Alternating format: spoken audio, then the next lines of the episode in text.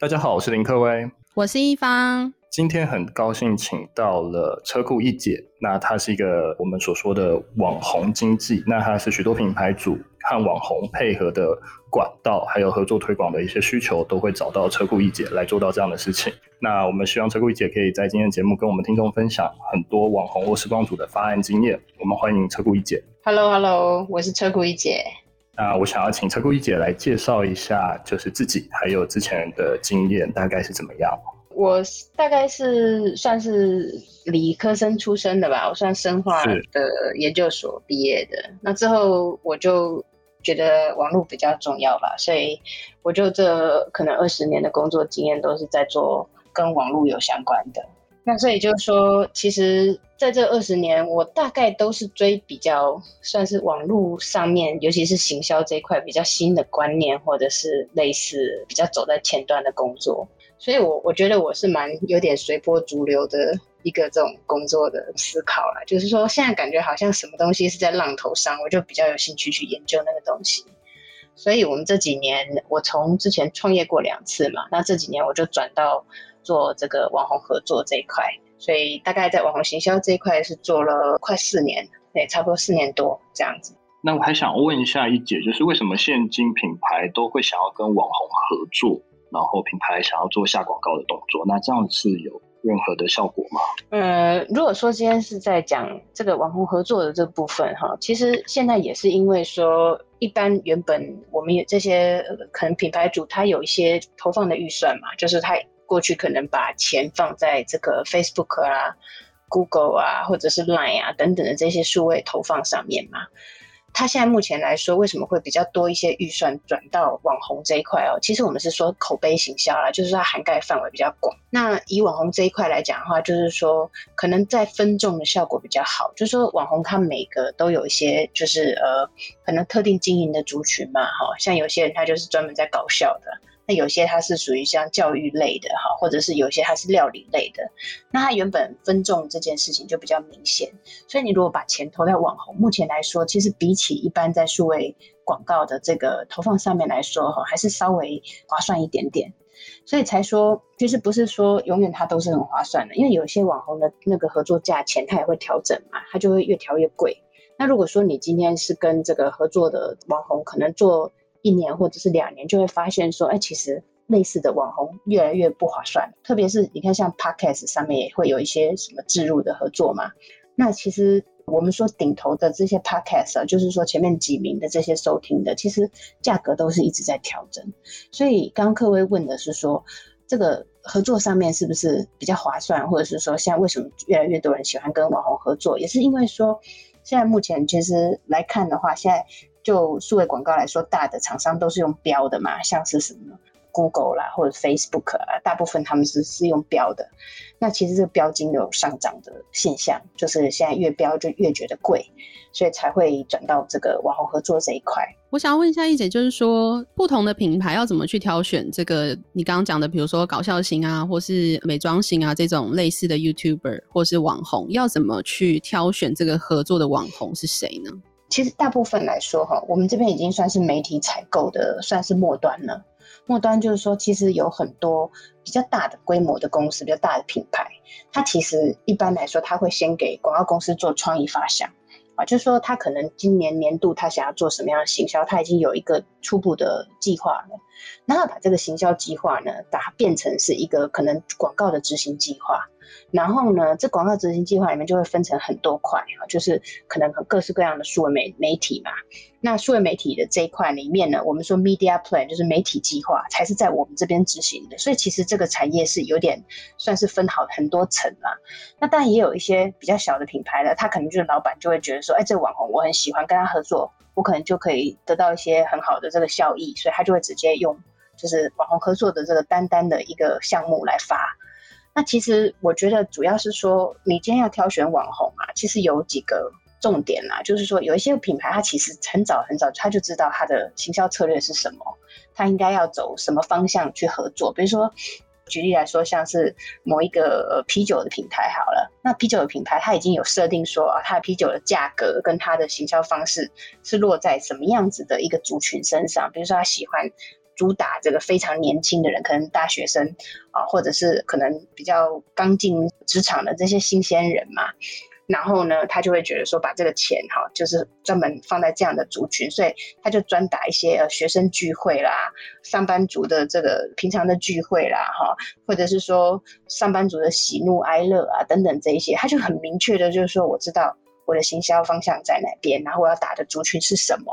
那他就会说，哦，我可能这一波，因为为了要打上班族，我不一定就是打爱喝啤酒的人，我可能就是打那种很会聚会、很会 party 的那些人。那他的主题可能就是属于娱乐型的，我要 party 这样子。那这个是其中一种，就是说他已经知道自己的行销要做什么东西，他就很容易就挑出他要怎么样的网红。所以这个是一种。那以比较。单纯的像是美妆好了，美妆很多，他就是说他一定要会化妆的网红。那他会化妆的网红其实就是很简单啊，就是从 YouTube 里面去选比较适合他的这个受众的是哪几个美妆类型的网红。那当然也有一些比较跳的，就是说我可能做美妆类型，但是我不一定会想要找美妆的网红，我搞不好找男生。好，我找男生来衬托他女朋友化这个妆是很棒的，好让他非常心动等等的这样子一个比较不同的一个表现，或者甚至可能找同志来化妆啊，就是说无论如何我们都要爱自己啊等等这样子的一个发想。所以其实要挑什么网红呢，就完全其实要看原本的行销计划里面的这一块到底是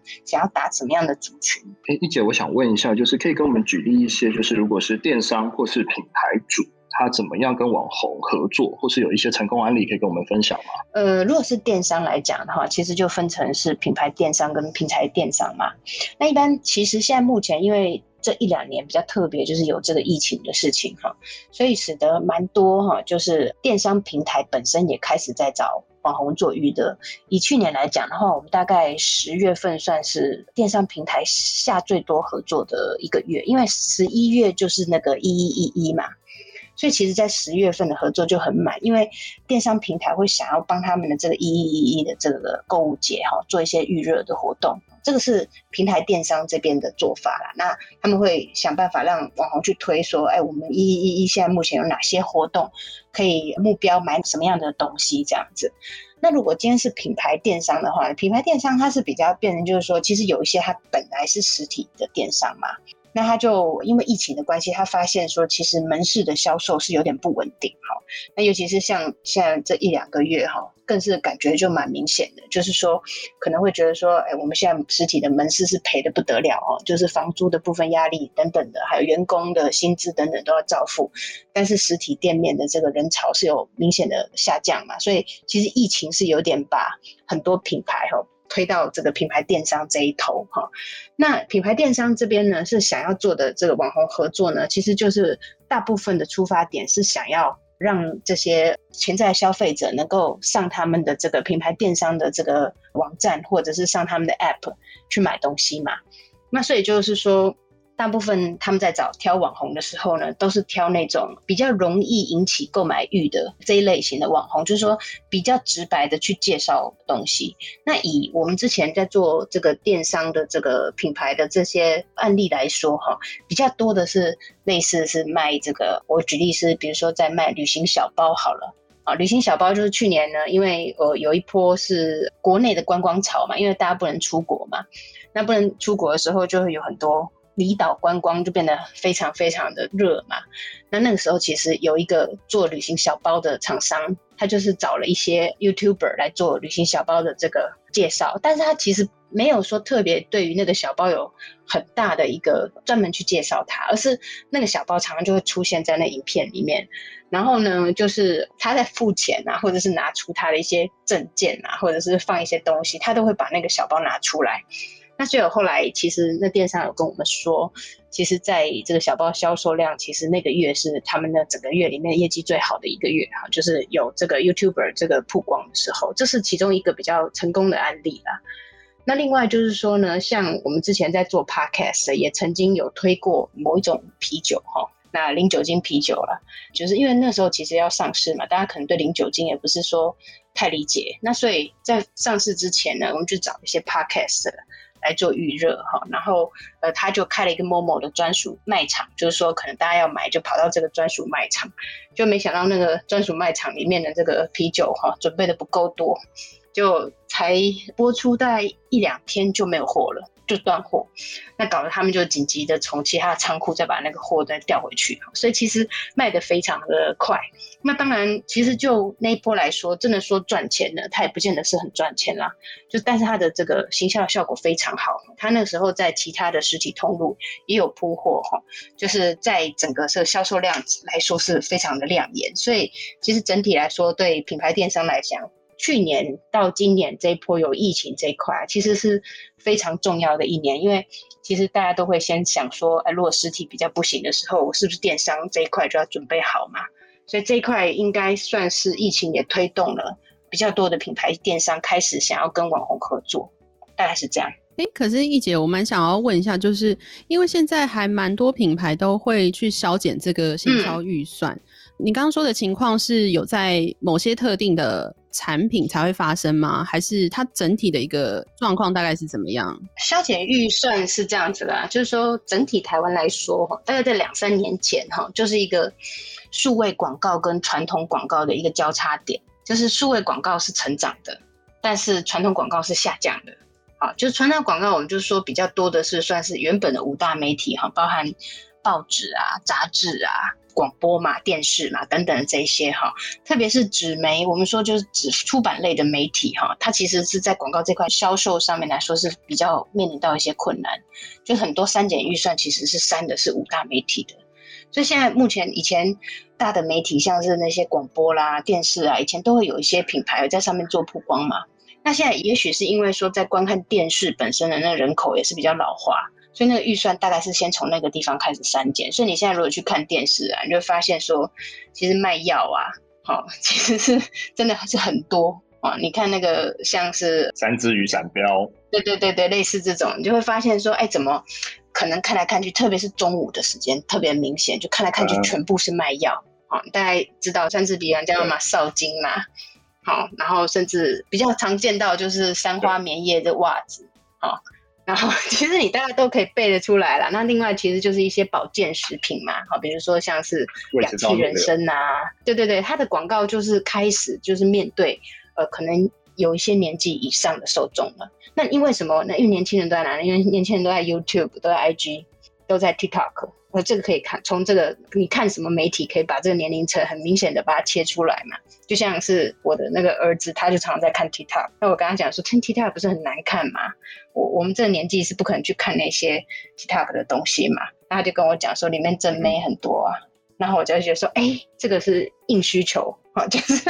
原来青少年就是要看正妹，所以难怪他就会花一些时间在刷 TikTok。原来他就是在专门在看那几个长得比较漂亮的女孩子。那我想说，这个其实是人之常情啊。所以其实你说预算减少的话，其实你看这个最近的四五年哈，在数位广告的这个整体预算来说，其实是慢慢的在攀升。那整体广告来说，整体是减少没有错，整体就是连传统跟数位加起来，整个台湾的广告市场是减少的。但是减少的部分就是传统的掉下来，但是数位的往上跑。好，所以数位一直到今年，可能我们像 DMA 这个协会这边的这个统计哈，数位还是双位数的成长哦，所以数位是没有少。那特别是口碑行销，就是包含网红这一块，我们说口碑其实有点有明的有暗的嘛。好，如果像网红这种正大光明揭露他是有收钱在做业配的，我们就说这是明的。那暗的也有一些跑去论坛做一些操作啊，或者是请一些写手去埋伏什么 Costco 的社团啊，跑去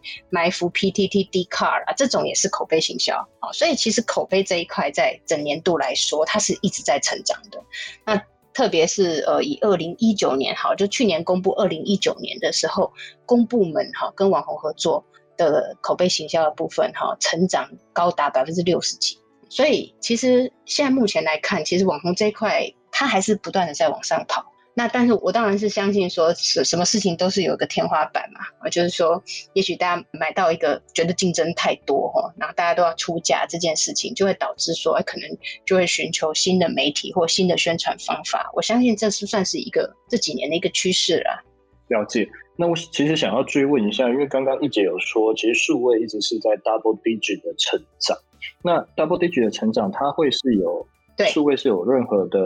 不一样的方式吗？它从刚开始我们所说的十年前或者是到现在，它有没有不一样的一些我们所说的不一样的媒介，或是不一样的传递方式？哦，有啊，像我们现在 Podcast 就算是这两三年才刚始刚开始跑起来的嘛。对，大概其实像这种可能十年前你都不会想到的新媒体，我们现在目前在做 Podcast 的时候，也会觉得人家会觉得说，哎，这不就是广播吗？只是说以前有广播，那现在全大家就选择性比较多，或者是说我现在想要听到一半，我就把它卡掉。那这一块呢，就变成说可能消费者行为就会有一些转变嘛。所以它一样也是声音的媒体，但以前的预算落在广播，现在的预算落在 Podcast，这是一个一种就是十年来的一种转变。那当然就十年前，说实在话。脸书广告也才刚开始没有多久，大家都用刷信用卡的，它还没有什么规模的投放。但是现在，当十年后，可能在经营脸书或者是做广告投选、广告投放，就变成一种好像大家都得会的一件事情嘛。所以当然就是说这一块一块，现在慢慢的就是有越来越多的这个变化。那当然也没有这数位这块，就是说你可能会觉得说对这件事情已经很熟了，那马上新的游戏规则又出现了啊，这个是。比较需要学习的一个产业啦，就像是以前我们常常用 cookie 来再投放嘛，就是在浏览器上面，我们会记录一些使用者的一些使用行为哈，或者是甚至记录他一些资料。那现在就是比较敏感一点，就是说，哎，不可以再用浏览器里面 cookie 去记录这么多，一定要取得对方的同意哈。那这件事情会让整个广告的投放方法又变得比较不一样。所以就是说，可能大家一开始的时候知道游戏规则要改的时候，就会很恐慌，然后慢慢的就会有新的方法去适应它。所以其实你现在说这十年来，当然改变很多，因为十年以前的这些行为哈，其实明显的就是 mobile 本来是心动的这一块，就突然间就冒出来，就是说可能之前的手机就是拿来打电话的嘛。那其实现在来看的话，其实你看在二零一零年的 iPhone，它本身上网的功能还很弱。现在慢慢的，可能大家就就是基本上百分之七十的用户，他大部分的时间都是放在手机上面嘛，所以就变成说，以前可能没有办法去预期说，十年后大家有七十趴的时间就是休闲时间会是在滑手机。好，那其实是蛮明显的，你可能找一个人把它回溯到过去，你可能跑去捷运或者是跑去其他地方，你就会发现说，捷运里面很多人在看书听音乐嘛。那你看现在看你进去捷运里面，大家都在干嘛？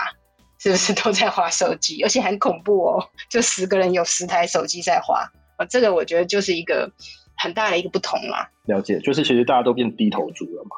那我其实想要问一下，就是现在其实有 AI 的技术，那它是主打媒和呃网红还有品牌，那这样子的背后机制是如何运作的？其实因为网红发案其实有很多不同的做法啦，就是你当然也可以直接去跟网红经纪人说，我想跟你合作，好不好？这样子。好，那这个是一个最快的，我们说就直接往来这样子。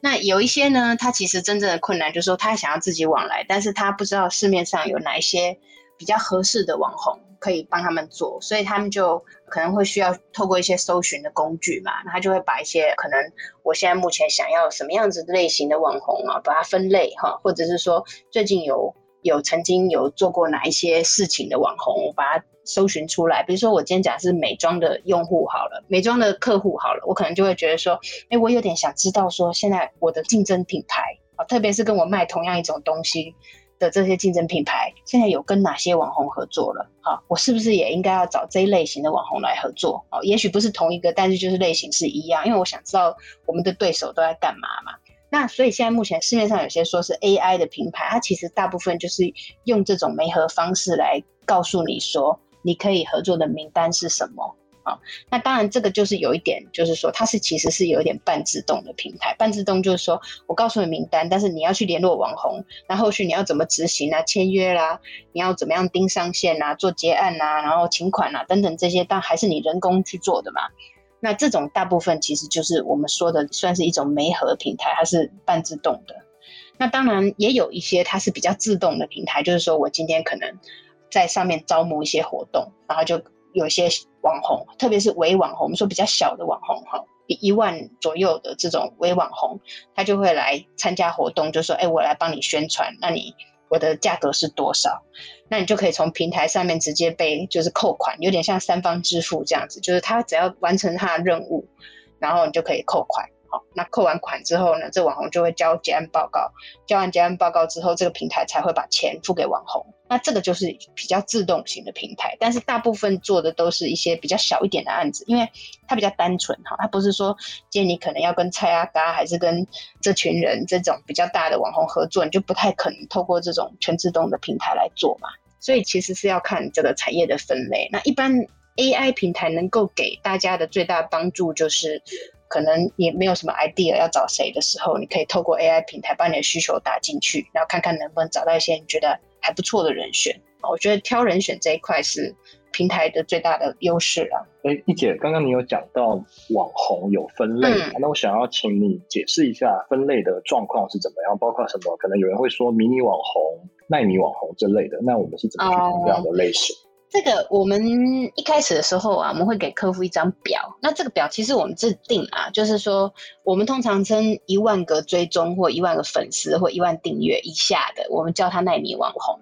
哦，像我有四千多粉丝，所以我算奈米网红。然后呢，一万以上到五万的，我们称为微网红啊，就是我们这样子去分微跟奈米，它不是一个这种就是大家的这个公定标准嘛，只是说因为我们要跟客户沟通嘛，那总不会说你讲的小网红是几百人，但我讲的小网红是几万人嘛。这样子就其实，在我们在 找人选的时候会有很大的落差，所以就是说，我们自己会这样做这样的分类。那有一些那种搜寻或者是媒合平台，它其实上面就会有那种哦，一万到五万，或者是五万到十万，哈，或者是它可以让你就是在上面自己决定说你要找一万到三十万的也可以。那只是说，对我们业界来说，我们比较方便的说法就是，我们直接就是说啊，可能小网红就是几万的，啊，那我们对我们来说，中大型的网红就是三十五十万的。的这种规模了，像我们现在目前比较常常在看到合作的这个范围，大概是在可能五到三十万之间的这个，我我们叫做小网红。对，这个是我们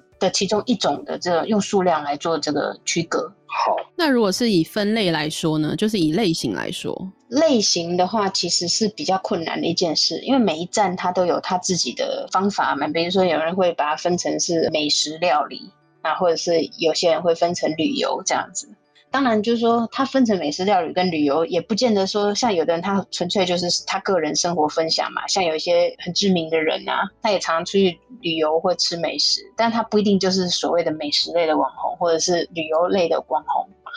那所以这个分类其实是有一点点不是那么的准啦。那其实真的，你要找到比较合适的人选哈，比较常见的就是说，可能以某一个话题来反查。就是比如说，今天你可能要查的是某一些类型的这个关键字哈，那关键字可能包含就是说我今天可能说，呃，我是一个美妆用户，我要推广什么运动型彩妆。那运动型彩妆就是表示说，呃，我可能出去运动，可是我又不想要素颜啊，我可能去健身房，我就是要超美，搞不好。在健身房会遇到什么不错的对象，还是怎么样？我就不要那么丑，所以我就上一种裸妆。那我可能上这种妆之后呢，这个看起来这运动的时候气色就好像很非常这个自然美这种感觉。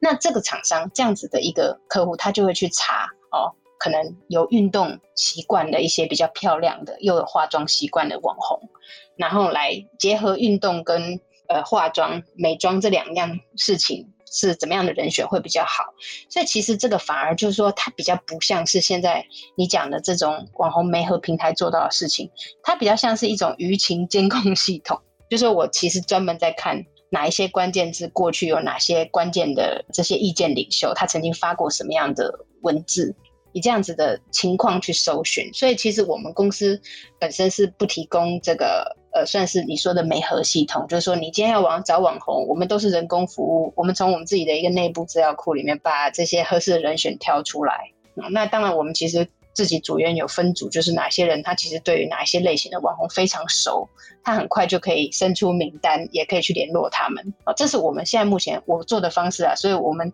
网红方案中心还算是一个比较这个非常人工化的啊。但是我们自己本身有买舆情系统，所以舆情系统就是可以去搜寻说，现在目前这些品牌哈，他过去做过哪些事情，他请了谁，他的竞品。可能会找谁？这个反而是我们比较能够掌握的。所以其实你问这个问题的时候，其实很多人他会很 surprise，因为他会觉得说，哎，我要找网红，是不是跑到网红的媒合平台去查一些条件，我就可以找到一些网红名单？可对我们来说，我们反而是说，我们透过自己的舆情系统，还有我们自己的这些资料库，来组出一个比较合适的菜单，所以这个反而是一个不同的一个运作方式。那通常其实像我们自己的资料库，我就常常笑说，我们资料库要是流出，我们可能会被人家告哦，因为 我们资料库里面有很多网红，比如说他比较不敬业，他会脱稿啊，或者他上线的时候又不出现啊，好联络不到人啊，或者是贴错内容，然后又不改等等的这些比较不敬业的网红，我们会在上面做一些算是自己的注记嘛。那一般网红的搜寻平台就没办法知道这件事情了，所以我们大家挑出去的人选也都还算是相对比较没有太大的问题的这一些人选，这样。因为刚刚易姐有提到，就是说你的资料库里面可能会写说哪一些人脱稿啊、贴错啊什么的，那就是易姐对于就是网红如果有公关危机的话，这个。对网红的影响是有多大呢？我其实是这么说啊，就是说，其实有一些网红哈，本身我们在过去合作的时候都没有什么问题啊，但是也不能够保证说他哪一天会搞出一个公关的危机。这个我相信应该不太会有什么网红的经纪公司，或者是像以前艺人的经纪公司，他已经算很严了，但是都还会有一些事情嘛，啊，就是比如说喝醉酒去打人呐，哈，或者是说他有一些比较。呃，不好的一些行为哈，然后或者是过去他曾经有做过什么傻事情，又被人家起底，又被挖出来等等，这样子一些很奇怪的事情啦。那以前艺人的经纪公司的经纪约是有很大的一个这个约束力，因为他可能会把你整个这个艺人的行程哈，他什么时候去通告，什么时候得要去健身，什么时候得要去学习语文等等这些，他都把它就是控制得非常好。呃，那时候因为艺人本身其实经纪公司就有花很多的钱去栽培他们嘛，所以以前的呃产业就是说艺人一定要透过经纪公司，那经纪公司才能够去帮你安排曝光，能够培养你嘛。可是以网红这一块哈，其实网红的经纪人就跟原本传统的艺人经纪人差很多，就因为合作上面比较宽松，然后有很多网红他本身也是靠着自己的创意哈，或者是靠自己的个人魅力，他就会变得在网络上很有声量嘛。那这个时候，其实经纪人有时候就是只帮他谈案子而已，他就不一定会去管他的私生活。那但我认识有一些网红经纪人，他是他会比较关心这个网红，说你你现在体脂是多少？你现在是不是变胖了啊？他会去督促他说，你应该要多做一些健身，因为你还是要露脸，你还要拍片，还是你要敬业一点，怎么样的？他会把这些拿来做的他一种控制，但是。其实绝大部分的网红的经纪公司对于网红的控制其实是没有那么的严格，那有时候就会出现一些公关上面的问题嘛。那公关上面的问题呢，因为其实有些事情我比较不方便讲，因为有很多网红在出公关危机的时候呢，我刚好也跟这个公关危机的这几个当事人当时也在合作当中哈，所以通常都被搞得就焦头烂额，就是要要决定谁去赔谁钱哈。然后这个出事的影片该怎么办？哈，等等的这些问题。那通常呢，其实可预期的就是说，假设说今天这个网红的经纪人本身哈，他比较没有控制力哈，就是他比较没有办法知道这个网红在做什么，那他相对就会比较危险。他不知道这网红私底下的拍片计划，他不知道这个网红未来他有什么自己被询问的案子等等的这些，那就很容易就出事。所以其实。我们在跟网红合作的时候，我们也不是只有记那个网红本身的状况，我们会把他经纪人的这个状况也把它拿出来啊。就是有些经纪人他可能他就是不爱写信，他就只要来赖，但是你赖给他又有时候不回，或者是给他忘记这样子。那我觉得这种其实出事的几率就蛮高的啦。那大部分我们做的品牌也都是属于那种比较算是知名品牌居多啦。那知名品牌居多的状况之下呢，他们会挑的网红也大部分比较不会是呃有青山色啊，哈，就是或者是搞一些比较呃哗众取宠的内容啊这种的，所以我们相对有这件事情的几率还不算是很高哦。所以你的意思是说，就是品牌主通常就是有这种出过状况的网红，基本上是都不会选择跟他们合作的意思吗？呃，也不一定，因为其实有出过状况的网红，其实要看说他到底有多少粉丝是属于我们所谓的铁粉。铁粉就是说，哈，其实你可以看得出来说，有些网红就算出事了，他有一阵子被人家骂翻了，或者是大家都跑来就是出征他，我们现在比较喜欢说出征嘛，就跑到他的留言板上去酸他啦，或一大堆人。可你会发现说，其实出征他的人不一定是他的粉丝。就出征他的人可能是从新闻媒体看到这样的事情，或者是说可能会去惹到某一个族群的人，哈，讲错话去惹到某一个族群的人，哈，或传递不实消息被诉诸公论这样子。那你但是你会发现说，其实有一些粉丝他还是很铁的，就是说他们不会觉得他做错事，他会觉得说他是善良，他是对的。那或者是他只是不小心，为什么你都不原谅他？哈，等等的，或者他年轻的时候做错什么事情，你们现在还要记仇记到现在？他现在已经是一个很好的人啊，或怎么样？那你可以看到说，其实他的铁粉结构是很高的。那所以其实这次公关事件过了一阵子之后啊，其实他的铁粉有时候还不减反增呢。哦，这个完全就是看个人啊。所以你就说他这样就没有业配了吗？也不一定哦。可能过一阵子之后他又洗白了。我们说本来的。印象好像很不好，但是他又又洗白。那我说实在话，就是说，本来一个你本来就不关心的网红，那他做错了什么事情，你上去骂他，可过了几个月之后，你可能就完全不关心他了嘛。那他自己的粉丝又形成了他自己一个温暖的一个这个同温层，所以后来可能还是可以再发案给他啊。所以其实有时候讲究的，比如说像有一些品牌，它讲究的是销量嘛，哦，他其实不会觉得说这个形象上面会对他来说会有什么很大的打击。那毕竟有些敌人，他就是那一天出现之后，他就没兴趣再一天到晚再来找他的麻烦，所以也不一定说因为一次公关事件，这个网红就声势减跌落谷底也没有啦。那易姐那边应该有蛮多就是案例是跟网红就是惨烈收场，就是合作失败这样，能不能跟我们举一些案例，就是让我们听众朋友可以。注意一下，就是说找网红合作是有需要注意什么样的事情吗？哪些事情是很重要的？嗯，其实我我之前有曾经在那个公司上过一个叫“网红方案失败二点零”哈，大概里面就是把所有我们做失败的这些案例全部把它拿出来，然后讲一次。那其实我觉得那个真的是大家笑场笑的，真的是很多人就笑到都停不下来，